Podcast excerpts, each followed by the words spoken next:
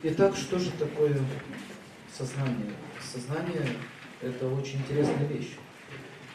Но практически сознание происходит от жизни, от души. Можно сказать, что душа – это и есть сознание. Ну, до сих пор ученые бьются, не могут никак понять, что такое сознание. Что такое жизнь вообще? Как это тело вообще двигается? Как мысли происходят? Загадка, да?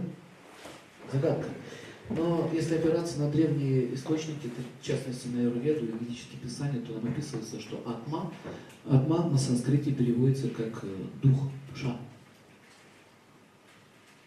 Бхута, такое слово, дух. Что такое дух? Непонятно. Вот это вот жизненная субстанция, которая сейчас пронизывает все это материальное тело. И отношения мы имеем с чем? С телом, с душой.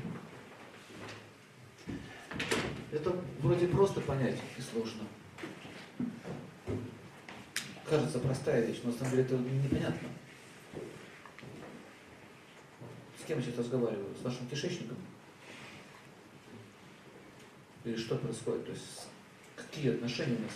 Отношения, вообще вот отношения это вид духовной энергии. Это а, поэтому дух нельзя рассматривать с материальной точки зрения. Есть другая, другой вид науки, наука о душе. То есть там подробно все описывается. Как оно устроено. Но нам сейчас в обусловленном состоянии очень сложно это понять.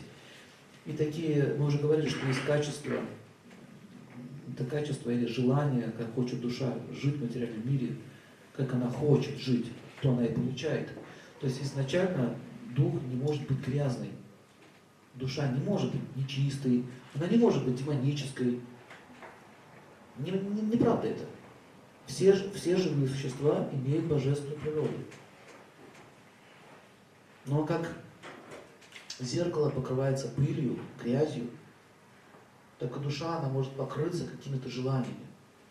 И от того, какое у нас желание, будет дальнейшее развитие событий.